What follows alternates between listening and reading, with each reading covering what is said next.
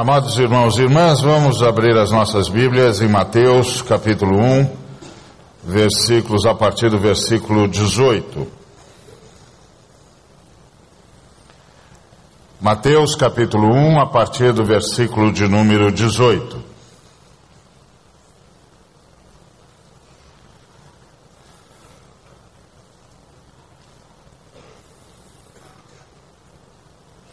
Ora, o nascimento de Jesus Cristo foi assim. Estando Maria, sua mãe, desposada com José, sem que tivessem antes coabitado, achou-se grávida pelo Espírito Santo. Mas José, seu esposo, sendo justo e não a querendo infamar, resolveu deixá-la secretamente. Enquanto ponderava nestas coisas, Eis que lhe apareceu em sonho um anjo do Senhor, dizendo: José, filho de Davi, não temas receber Maria, tua mulher, porque o que nela foi gerado é do Espírito Santo.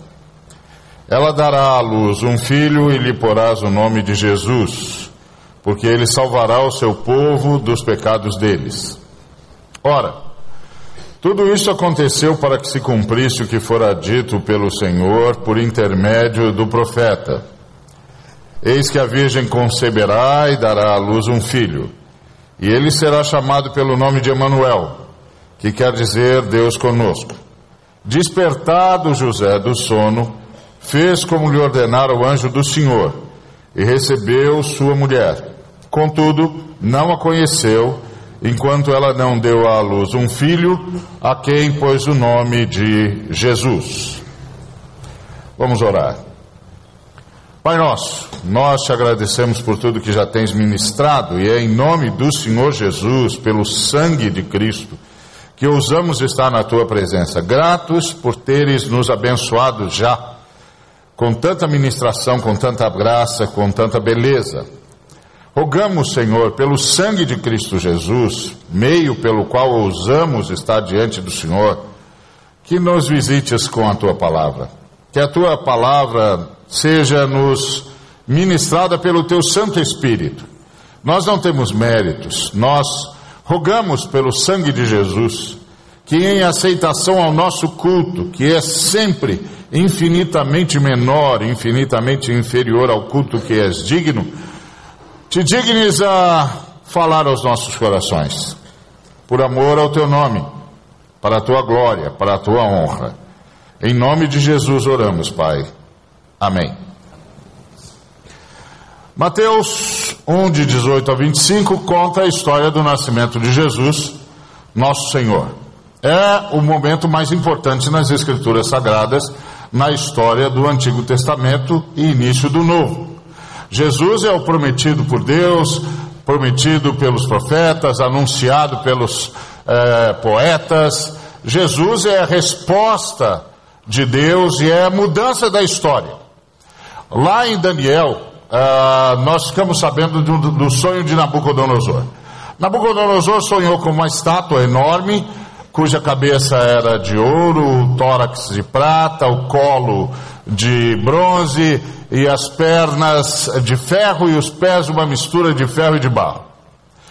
Enquanto ele olhava para essa estátua, ele percebeu um outro movimento. E o movimento que ele percebeu foi o movimento de uma pedra. Uma pedra foi solta por mãos não humanas e atirada contra a estátua. E essa pedra derrubou a estátua e depois triturou a estátua. Peça por peça, metal por metal. A prata, o ouro, o bronze, o ferro, triturou tudo. Depois que isso se tornou um monturo, veio um vento impetuoso e levou, levou tudo que estava ali, de modo que da estátua não restou nenhuma memória, nada, nenhuma lembrança, nenhum sinal, nenhuma marca. E aí a pedra começou a crescer, virou uma montanha e tomou toda a terra. Muito bem. A estátua de Nabucodonosor fala de todas as tentativas humanas de resolver os problemas humanos sem levar em conta a vontade de Deus e fala da sucessão histórica. Ou seja, graças a Daniel, nós ganhamos um novo conceito de história. Até então, o conceito de história que se tinha é que história é a repetição de eventos, eventos que se repetem. Mas a partir de Daniel, nós ganhamos o conceito que, que impera até hoje de que história é a sucessão de eventos. Mas não é a mera sucessão de eventos, é a sucessão de eventos com um objetivo, com um propósito, com uma finalidade. E a finalidade, o propósito, é o reino de Deus. A pedra é o reino de Deus. A montanha é o reino de Deus. A pedra é Jesus. Então a chegada de Jesus é a chegada do reino de Deus. A chegada de Jesus é o fim da hegemonia da estátua. A chegada de Jesus é uma nova fase na história da humanidade. A chegada de Jesus é um novo paradigma. A chegada de Jesus é uma mudança profunda na história da humanidade. E aí, o que a gente ganha consciência é de que uma nova história, que de fato já está presente desde sempre, se estabelece na dinâmica humana e nós a chamamos de a história da redenção. Portanto, esse momento é um momento extremamente importante, porque é o nascimento de Jesus, é a pedra solta por mãos não humanas, a pedra que vem de fora da realidade da estátua, de fora das ambições da estátua, de fora dos desejos e ímpetos da estátua, é o reino de Deus e a primeira manifestação do reino de Deus que nós temos entre nós é a chegada do próprio rei, que é Jesus.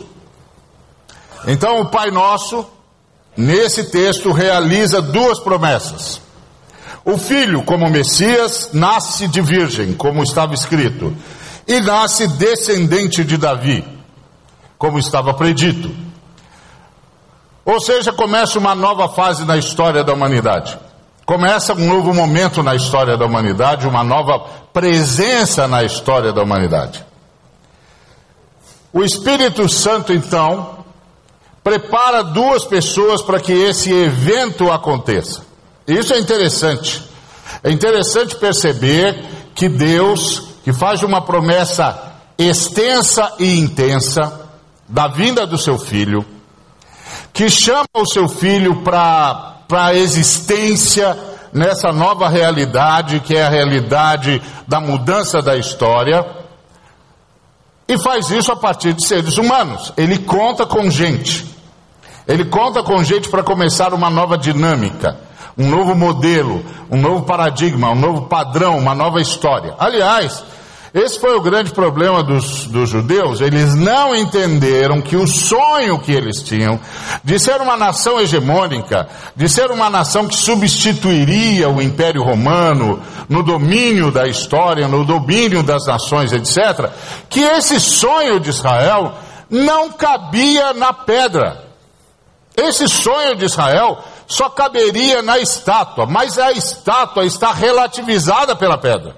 Ou seja, todos os paradigmas, todos os padrões que estão implícitos na estátua, riqueza das nações, sociedade é, é, de economia centralizada, não importa quais sejam as ideologias, quais sejam os programas, quais sejam os movimentos das grandes nações, eles estão na estátua, não estão na pedra.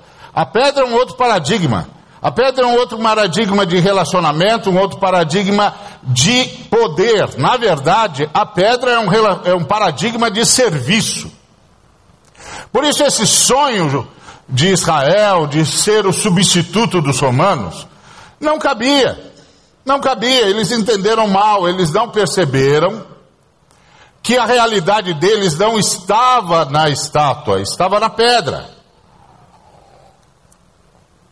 E que a pedra veio para derrotar a estátua. Portanto, esperar alguma coisa com o modelo da estátua era esperar em vão. Porque a pedra vem para derrotar a estátua, a estátua de Nabucodonosor. Toda essa lógica do poder, essa lógica do comando de nações sobre nações, que aliás está presente até hoje. Essa coisa de nações estarem sempre querendo dominar sobre outras, isso está presente até hoje, é, é a dinâmica da estátua.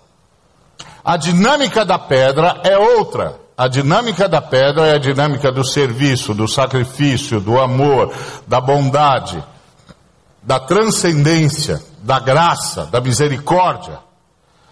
É a dinâmica de Jesus. Por isso, esse momento é um momento não apenas de mais uma gravidez ou um nascimento, mas é a mudança da história do mundo, é a mudança do paradigma, do padrão, vai mudar tudo. Uma nova realidade entra na história humana. A pedra solta por mãos não humanas chegou. Chegou para relativizar tudo. É interessante que há irmãos que insistem em fazer escatologia de olho na estátua. Mas na verdade a gente tem que ficar de olho na pedra. O reino de Deus é o grande sinal para se fazer e se pensar escatologia. A chegada do reino de Deus. Muito bem, nesse momento, nesse texto, nós estamos assistindo o pai cumprindo a sua promessa mais importante: a chegada da criança prometida em Gênesis 3,15. A mulher dará à luz a uma criança e esta esmagará a cabeça da serpente e nos salvará. Então, esse é o momento mais importante da história. O Espírito Santo preparou duas pessoas necessárias, as duas pessoas necessárias. Isso é fantástico, saber que Deus conta conosco para cumprir promessas, que Deus conta conosco para cumprir profecias que Deus conta, conosco, para mudar a história, que Deus conta conosco para invadir a história. Então, essa gente é gente produzida pelo Espírito Santo. Gente para quem a vontade do Pai nosso fosse prioritária a tudo. Gente para quem a vontade do Pai Nosso fosse prioritária, inclusive a sua reputação e a sua segurança pessoal. Isso é extraordinário. Isso, na verdade, é a marca da igreja. A história da igreja é palmilhada de mártires, de gente para quem a honra e a glória do Senhor é prioridade. É prioridade em relação a si mesmo, prioridade em relação à sua segurança, prioridade em relação à sua reputação, é prioridade em relação a tudo. Nenhum custo é alto demais para que Deus seja glorificado. Então, o Senhor faz esse trabalho. Ele prepara duas pessoas para isso com essas qualidades. E essa verdade ensina algo de, de, de Deus para nós. Ensina o que é que o Espírito Santo está fazendo na minha e na sua vida. O que é que o Espírito Santo está fazendo na minha e na sua vida? Ele está me disponibilizando e disponibilizando você ao Pai. Foi o que ele fez na vida de José, foi o que ele fez na vida de Maria. Ele trabalhou na vida de José e na vida de Maria para que eles estivessem disponíveis ao Pai quando o Pai precisasse deles. Então, o que é que o Espírito Santo está fazendo na minha vida? O que é que o Espírito Santo está fazendo na sua vida? O que o Espírito Santo está fazendo na nossa vida é nos disponibilizando ao Pai, é trabalhando em nós de tal maneira que estejamos disponíveis ao Pai quando Ele precisar de nós. E foi isso que ele fez. É um trabalho sutil, respeitoso, paciente e eficaz do Espírito Santo. Um trabalho que o Espírito Santo faz no coração do ser humano que faz com que o tempo da colheita, inclusive, se antecipe, contestando o conhecimento adquirido sobre o ser humano. O Espírito Santo relativiza qualquer diagnóstico sobre o ser humano. É interessante perceber o Espírito Santo trabalhando no coração da gente. O Espírito Santo trabalhando no coração da gente é a certeza de que nós seremos o que temos de ser de que nós seremos transformados à imagem e semelhança de Jesus e de que estaremos disponibilizados ou disponíveis ao Pai quando Ele assim o necessitar. O Espírito Santo trabalhando em nós relativiza qualquer diagnóstico acerca de nós ou de qualquer um, porque o Espírito Santo convence pessoas, convence pessoas do pecado, da justiça e do juízo. O Espírito Santo faz pessoas mudarem de ideia. O Espírito Santo comove pessoas. O Espírito Santo cura pessoas. O Espírito Santo restaura pessoas. O Espírito Santo faz tudo para disponibilizar as pessoas ao Pai. Por isso, a presença poderosa do Espírito Santo e esse trabalho sutil, esse trabalho respeitoso, esse trabalho paciente, esse trabalho eficaz do Espírito Santo na minha, na sua vida e na vida de tantos, é a certeza absoluta de que não há nenhum diagnóstico sobre qualquer ser humano que não possa ser revisto. Por isso, vale a pena colocar os nossos filhos diante de Deus. Por exemplo, por isso vale a pena colocar qualquer pessoa na presença de Deus por meio da oração, porque o Espírito Santo pode mudar tudo e todos. O Espírito Santo pode mudar corações, pode mudar mentes, pode mudar corações absolutamente insensíveis em corações de carne, marcados pela vontade do Pai. Esse é o trabalho do Espírito Santo. E eu e você precisamos ter essa consciência de que o Espírito Santo está trabalhando em nós e talvez por isso nem sempre nós entendamos tudo o que ele está fazendo em nós, porque a gente perdeu o foco, a gente não entende o que o Espírito Santo está fazendo. O Espírito Santo está nos disponibilizando ao Pai, para que o Pai possa contar conosco no momento que assim o desejar. E aí nós temos duas pessoas que são trabalhadas pelo Espírito Santo de forma extraordinária. O Espírito Santo fez um trabalho primoroso. Gerou dois servos por excelência. Maria, côncia do nível de obediência que o Pai Nosso espera, e José, côncio do conceito de justiça que o Pai Nosso tem, porque ele decide poupar a mulher que desposara. A lei exige que ele a exponha publicamente. A lei exige que ele a exponha à execração pública. Mas ele decide, decide que vai poupá-la. Ele não, não opta pela lei, ele, ele opta pelo espírito da lei. E o espírito da lei nas Escrituras é sempre o espírito de curar o ser humano, de salvar o ser humano de ajudar o ser humano a perceber a sua necessidade de redenção. Porque, no final das contas, o Deus que promulgou a lei é o Deus da nossa salvação. Ele não promulgou a lei para nos condenar, ele promulgou a lei para que nós tivéssemos consciência de quanto necessitávamos e necessitamos de salvação. E para que nós tivéssemos consciência de que Ele é o nosso Salvador, de que Ele está disposto a nos tirar do buraco onde nós nos metemos. Então, isso é importante que a gente perceba, e o, e o José percebeu. O José percebeu que o espírito da lei era a, ajudar o ser humano, abençoar o ser humano, poupar o ser humano, ajudar o ser humano a recuperar a sua estrada e não simplesmente dar cabo do ser humano. Isso é algo que nós precisamos ter sempre em mente. Então o Senhor, o Espírito Santo, preparou dois servos extraordinários. Cuidou dessa gente, trabalhou no coração de José, no coração de Maria, a ponto de Maria estar a pronta a servir, mesmo às custas da sua reputação, às custas da sua própria vida, porque ela não sabia o que ia acontecer.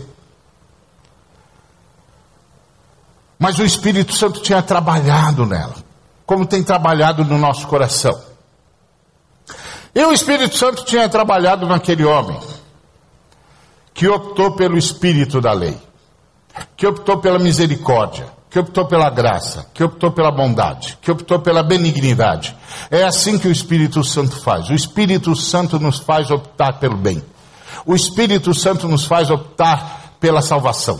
o Espírito Santo nos faz optar por, por abençoar, por proteger, por curar, por cuidar de pessoas. O Espírito Santo sempre nos torna companheiros de Deus na sua busca pelo ser humano. Entretanto, há curiosidades em relação à decisão do Pai Nosso ah, no que tange a José e a Maria. Primeiro, ele tinha fidelidade sacrificial dessas pessoas, tanto de José quanto de Maria. Por que ele não esperou que eles se casassem?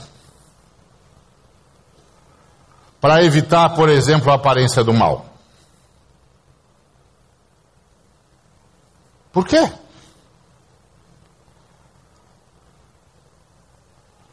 Ele podia contar com eles, ficou claro, eles eram absolutamente obedientes, o Espírito Santo tinha feito um ótimo serviço. Por quê?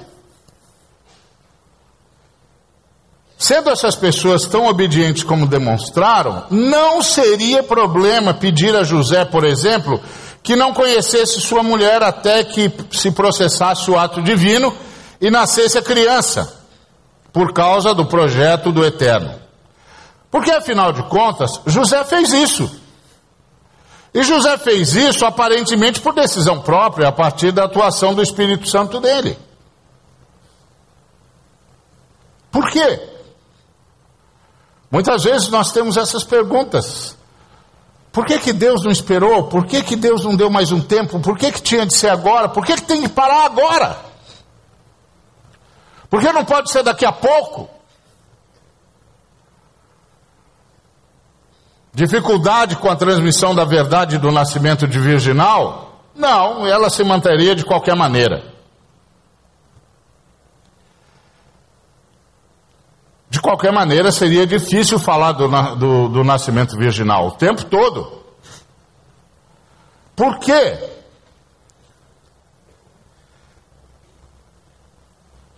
O pai sabia que contava com a obediência tanto de José quanto de Maria. E se ele esperasse, haveria menos comentário desairoso a Maria. Por que Deus não esperou? O que eu queria dizer para você é que o Pai Nosso age no que nós chamamos de kairos. Sabe o que é kairos? Kairos é o pai, é quando o pai invade o cronos. O cronos é o que está aí no seu relógio. Quando você olhar para o relógio, você está olhando para o cronos. Quando você olhar para a sua agenda, você está olhando para o cronos. Quando você celebra o seu aniversário, você está no cronos. Quando você olha para o seu calendário, você está no cronos. O cronos é esse tempo que nos avisa sempre que perdemos tempo. Porque o nosso relógio não diz quanto tempo eu terei, diz quanto tempo eu tive, quanto tempo eu tive. Isso, claro, quando você é jovem, não é um grande problema, porque os jovens sabem que tem mais futuro do que passado. Mas quando você chega onde eu estou, onde você sabe que tem mais passado do que futuro, o Cronos começa a fazer uma certa diferença e uma certa pressão. Porque ele começa a dizer para mim, ou a me fazer lembrar que eu já engoli muito do tempo que me foi dado. E que eu não sei quanto tempo tenho. Aliás, ninguém sabe. E a grande verdade é que quem não sabe quanto tempo tem, tem muito pouco tempo. Na verdade, só tem agora. Portanto, se você vai amar, ame agora. Se você vai abençoar, abençoe agora. Se você vai abraçar, abrace agora. Se você vai perdoar, perdoe agora. Se você vai pedir perdão, peça perdão agora. Porque agora é o que nós temos. E isso é o Cronos. É o tempo de vida. Não é necessariamente a vida no tempo, porque muita gente perdeu tempo e perdeu vida. Não soube viver no tempo, perdeu vida no tempo, perdeu tempo.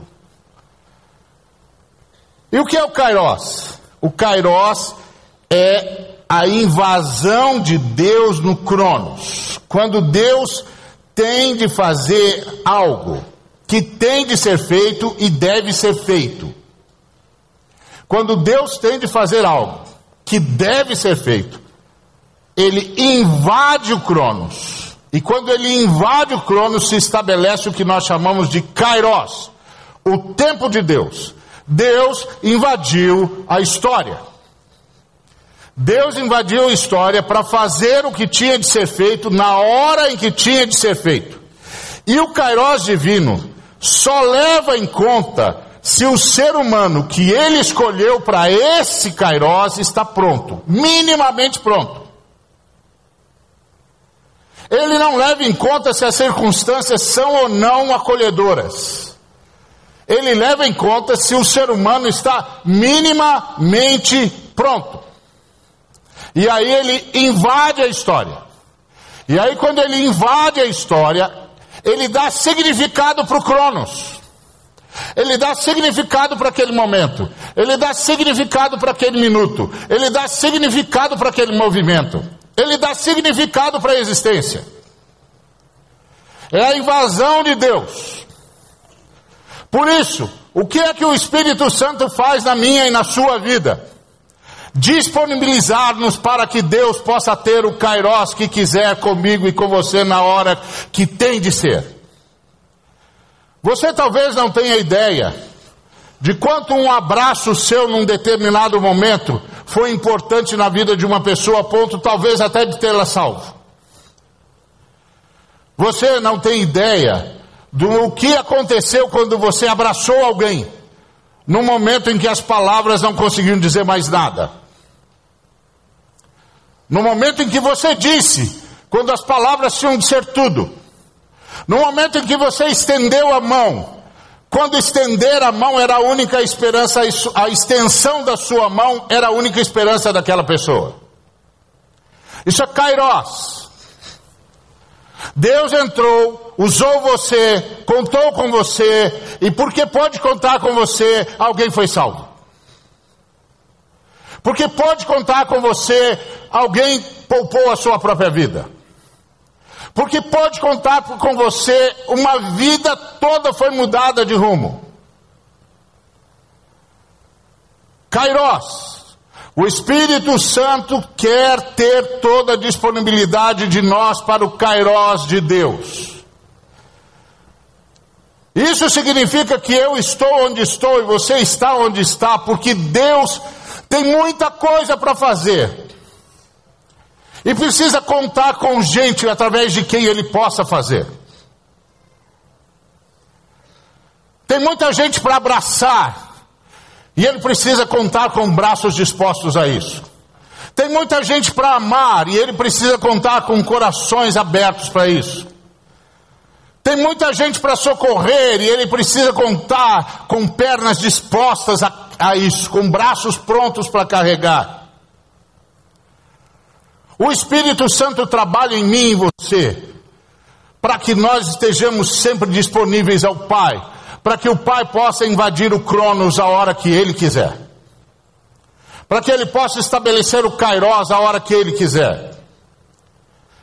E isso faz com que a minha vida ganhe sentido. Inclusive, dá-me a graça de saber por que é que eu devo viver e como eu devo viver. Então, eu e você começamos a fazer escolhas. Coisas que abraçamos, coisas que deixamos de abraçar, coisas que aceitamos, coisas que nos recusamos a ver, a viver e a participar, por um único motivo. A gente sabe por que é que está na história. A gente está na história para que através da gente Deus invada a história a hora que Ele quiser. Em qualquer lugar, na vida de quem quer que for. E porque eu e você estamos na história para que Deus possa invadir a história a hora que Ele quiser. Eu e você vivemos de tal maneira que Deus possa contar conosco sempre. E é isso que o Espírito Santo veio fazer na minha e na sua vida. Fazer com que nós estejamos como José e Maria, prontos para Deus na hora de Deus. Porque da nossa prontidão pode depender a salvação do mundo como foi o caso de José e de Maria. Eu me lembro de um amigo que me contou uma história muito interessante. Ele estava tomando um táxi e, e a, a situação socioeconômica, política muito difícil. Ele conversando com o taxista e todos eles falando da dificuldade da vida, etc, etc. E aí esse homem diz: Pois é, esse mundo está muito difícil. A minha mulher está grávida do nosso primeiro filho. Eu acho que eu não deveria ter filho. Numa situação tão caótica como essa. E aí o, o taxista disse para ele: Que isso, doutor? Quem sabe se não é o seu filho que vai dar jeito nisso tudo? Kairos. Kairos. Está disponível para que Deus invada a história a hora que Ele quiser invadir a história. A história do nascimento de Jesus fala que Deus pode contar com parceiros de sacrifício gente com quem ele pôde contar para fazer o que tinha de ser feito na hora em que tinha de fazer. Gente que não estava preocupada em ser protegida, mas em proteger, em obedecer. Gente que não estava preocupada em ser reconhecida, mas em honrar. Gente que não se preocupava com a sua reputação, mas com a glória do Pai Nosso. Gente que não reagia ao medo, mas à fé, que atua pelo amor, o amor que a gente tem ao Pai.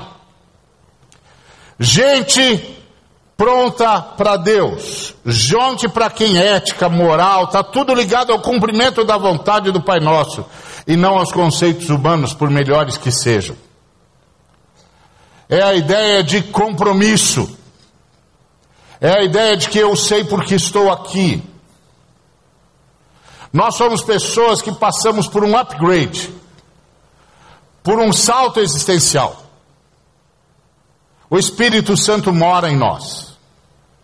Isso deveria fazer toda a diferença.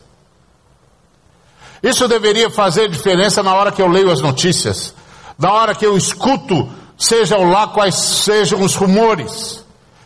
Deveria dizer para mim: ah, isso aí pode ser um grande problema. Mas não é um problema para você, porque você é alguém que faz parte da igreja e a igreja é o lugar onde o Espírito Santo mora. Você é alguém em quem o Espírito Santo mora. Deus tem feito seres humanos, tem feito a humanidade dar saltos, saltos existenciais a partir da igreja. O primeiro salto foi quando Deus falou com Abraão e passou a andar com Abraão. Agora havia no mundo uma pessoa que andava com Deus e com quem Deus andava. Depois o próprio Deus veio andar entre nós. O Filho se fez carne e habitou entre nós e nós vimos a sua glória. A glória do Pai. Então a humanidade tinha dado um salto enorme. Deus está no nosso meio. Deus está andando entre nós. Depois veio o Espírito Santo e Deus nos deu um outro salto existencial, um outro salto ontológico, um outro upgrade. Agora, Deus não apenas está andando entre nós, Deus está morando em nós. Morando em nós. A gente tinha de reagir à vida de outra maneira. Quando a gente tem consciência de Deus, a gente faz como José e Maria. A gente se disponibiliza. A gente não se atemoriza. A gente sabe quem é e com quem está. E melhor, a gente sabe quem está na gente. Deve ser muito interessante eu e você podermos levantar de manhã, olhar para o espelho e dizer: Bom dia, eis aqui alguém em quem o Espírito mora. Sou parte da igreja, lugar de habitação de Deus. Extraordinário. Isso significa que não importa o que a circunstância diga, eu estarei num lugar onde Deus possa invadir a história E se ele precisar contar comigo, eu estarei lá. Essa é a minha oração. Aliás, isso devia fazer da gente gente que ora. Porque esse é um caminho de oração. Esse é um caminho de devoção. É um coração orante. É mais do que a nossa vida devocional. Todos nós devemos ter vida devocional.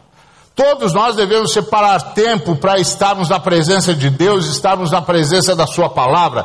Mas nós precisamos ter mais do que isso. Nós precisamos ter um coração orante. Um coração que está sempre diante do Pai, sempre em oração, sempre conversando com o Pai, não importa onde esteja. Porque você e eu estamos no Pai, estamos no Espírito Santo. Nós não somos apenas pessoas em quem o Espírito Santo está. O Espírito Santo mora em nós e nós moramos no Espírito Santo. E o Espírito Santo está trabalhando em nós para que Deus possa invadir a história o tempo todo, todo tempo, em qualquer tempo. Esse é o meu e o seu chamado, esse é o meu e o seu privilégio. O privilégio de ser alguém com quem Deus pode contar para invadir a história dos homens, porque Deus está operando a história da redenção. Essa é a história que conta para Deus. Todas as histórias periféricas, Deus participa aqui, ali, interfere aqui, ali, muda isso, tal, tal, mas o objetivo de Deus é a história da redenção. O que é que Deus está fazendo desde sempre? Deus está redimindo o ser humano. E para o que é que Deus está nos chamando desde sempre? Para sermos cooperadores dele na história da redenção. A história do nascimento de Jesus é a história de como Deus pôde contar com duas pessoas para dar continuidade à história da redenção. É a história de como Deus pode contar com duas pessoas para invadir a história dos seres humanos, para invadir o Cronos, para estabelecer o Kairos. Muitas vezes Deus está querendo estabelecer o Kairos na nossa família, nas nossas, nos nossos relacionamentos, em todos os lugares onde nós estamos, nas coisas que nós estamos fazendo, mas nós não nos disponibilizamos ao Espírito Santo. E o Espírito Santo então encontra resistência em nós. E como eu disse, o Espírito Santo é paciente, é respeitoso, ele não nos sequestra, ele nos convence. A palavra de Deus diz: o Espírito Santo convencerá o mundo. Então, muitas vezes, nós temos perdido o privilégio de participar de um sem número de invasões de Deus na história, porque nós não estamos disponíveis. Então, nossa oração tem de ser: Senhor, faz de mim um coração orante, que esteja sempre na tua presença. Como disse o salmista: sonda-me, ó Deus, conhece o meu coração. Prova-me, perscruta os meus pensamentos Vê se há em mim algum caminho mau e guia-me pelo caminho direito. Ele não diz, vê se há em mim algum caminho mau, me diz o que é está de errado que eu corrijo. Ele disse, vê em mim se há algum caminho mau e guia-me, guia-me tu pelo caminho direito. Isso é um coração orante, isso é um coração sempre na presença de Deus. E só um coração orante, só um coração sempre na presença de Deus, consegue perceber Deus. Como saber se o anjo que está falando comigo é anjo de Deus? Como saber se o sonho que eu estou tendo é sonho de Deus? Por comunhão com Deus. Por um coração orante. Sempre na presença de Deus sempre certo da presença de Deus. E esse tipo de coração não se atemoriza, coloca tudo nas mãos de Deus. Sabendo que o Espírito Santo relativiza qualquer diagnóstico sobre o ser humano. Não importa o que digam sobre o ser humano. Ah, esse não tem mais jeito. Aquele não sai mais dessa situação. Essa circunstância não vai mudar. Esse jeito de ser é impossível de reverter. Esse trauma é impossível de curar. Essa vida é impossível de ser retomada. O Espírito Santo relativiza tudo isso. Porque o Espírito Santo é a pessoa da Trindade que prepara o momento do Kairos, a invasão de Deus. E quando o Pai invade a história, tudo que tem de acontecer acontece, tudo que tem de ser será. Por isso nós descansamos no Senhor e por isso nós oramos. Nós devíamos orar muito mais.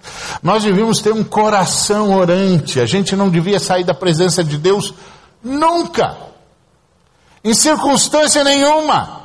A gente devia estar o tempo todo invocando o Senhor para participar do Kairós de Deus, para ser instrumento de Deus para o seu Kairós na vida de um montão de gente que Deus quer curar, quer salvar, quer libertar, em histórias que Deus quer mudar. Então hoje eu queria deixar isso como um desafio à sua reflexão.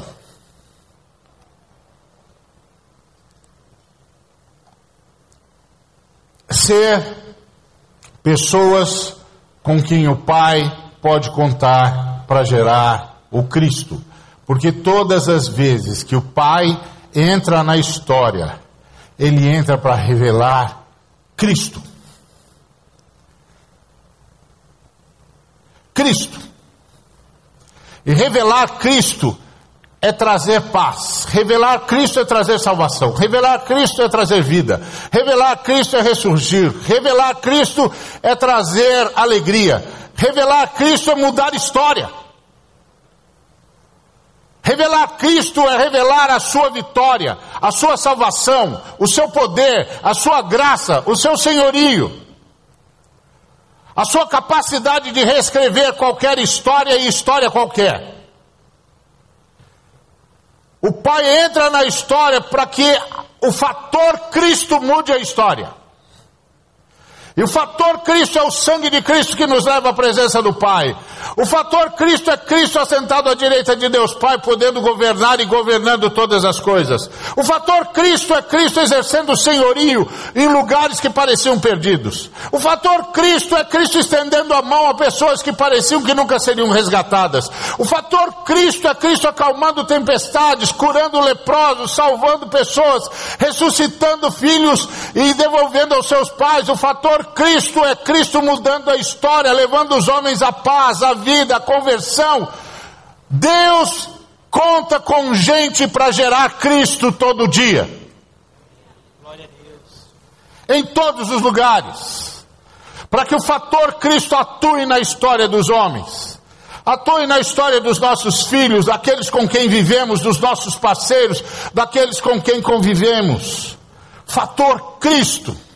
Deus pôde contar com duas pessoas que trouxeram ao mundo a pessoa de Cristo. E hoje, nós não trazemos mais a pessoa de Cristo, porque ela já veio, ressuscitou, está sentada à direita de Deus Pai, mas nós deflagramos o fator Cristo. E o fator Cristo é o fator salvação, é o fator ressurreição, é o fator vida em abundância, é o fator cura, é o fator libertação, é o fator Cristo. Cristo governa, comanda e muda qualquer história. E Deus conta com gente para que ele possa invadir a história, estabelecer o Kairos e mostrar o fator Cristo. Isso muda tudo na vida da gente. Eu não conheço ninguém que não queira Cristo. Não conheço nenhuma mulher que não gostaria de estar casada com Cristo. Não conheço nenhum homem que não gostaria que a sua esposa se parecesse com Cristo. Não conheço nenhum filho que não gostaria que o pai se parecesse com Cristo. Não conheço nenhum pai que não gostaria que o filho se parecesse com Cristo. Não conheço nenhum vizinho que não quisesse ser vizinho de Cristo. Não conheço nenhum colega de escola, de trabalho, que não quisesse trabalhar com Cristo. O fator Cristo é o fator salvação, é o fator libertação, é o fator transformação, é o, é o fator cura. Então, nessa noite, eu gostaria que você pensasse nisso. No exemplo desses dois cooperadores de Deus, como diz o apóstolo Paulo: José e Maria. Gente com quem Deus pôde contar para invadir a história, para estabelecer o Kairós, para mudar o Cronos. E ele mudou mesmo. Tanto é que a história cronológica passou a ser contada em antes e depois de Cristo. E a história da redenção também é contada em a sombra da cruz de Cristo e a luz da ressurreição de Cristo. O fator Cristo é o fator de transformação no universo. Então queria orar com aqueles que enquanto nós estávamos aqui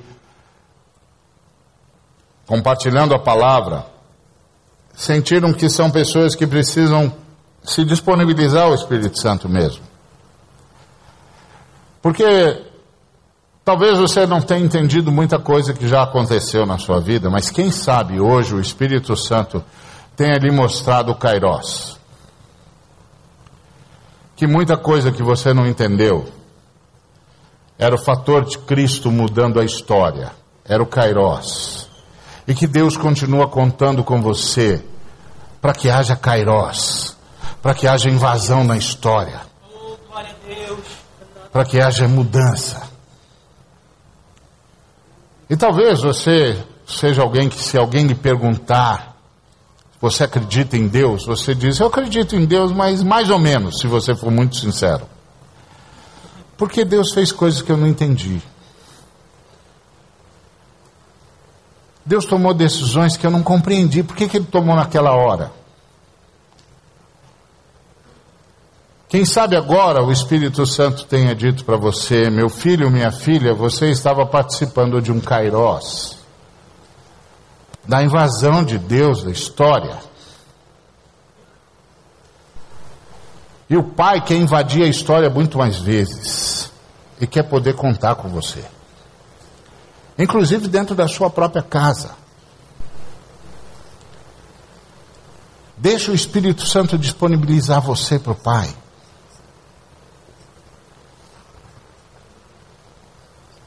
Talvez você agora se deu conta, puxa, preciso pedir perdão a Deus.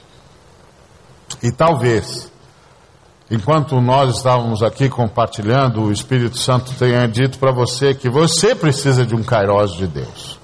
Que Deus invada o seu cronos, invada a sua história.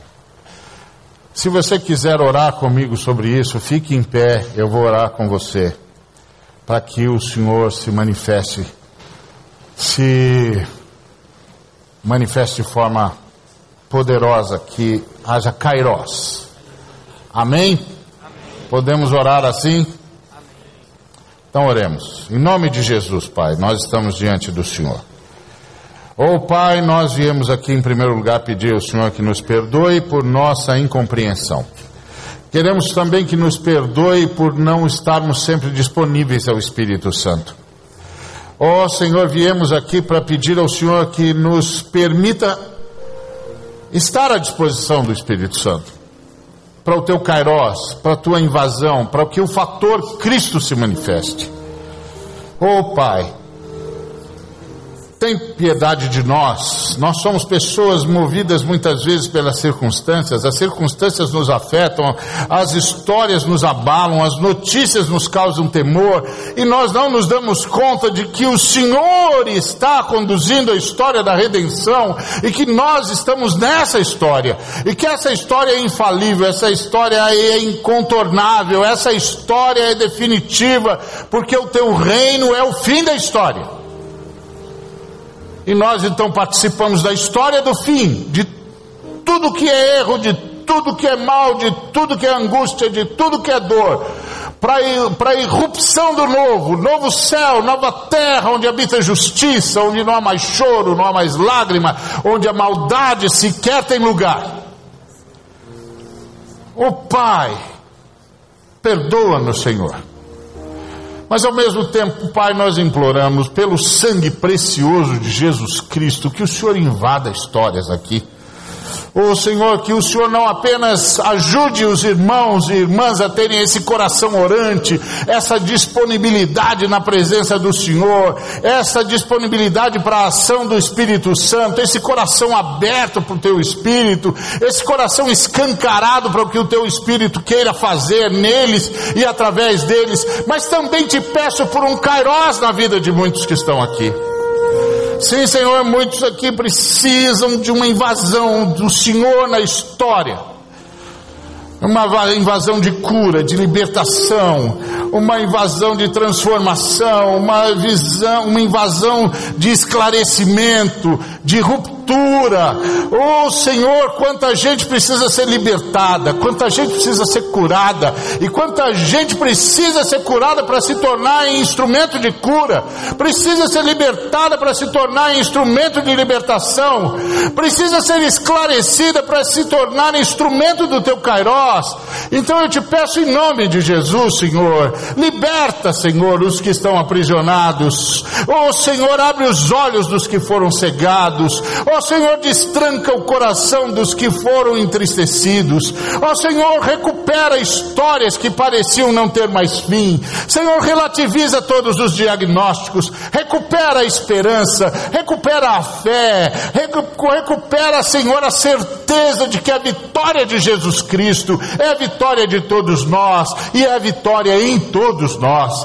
Pai querido, estende a tua mão de poder, a tua mão de graça, a tua mão de misericórdia transforma vidas e transforma estas vidas em vidas por meio de quem possas transformar a história. Em nome de Cristo Jesus. Amém. Que Deus nos abençoe.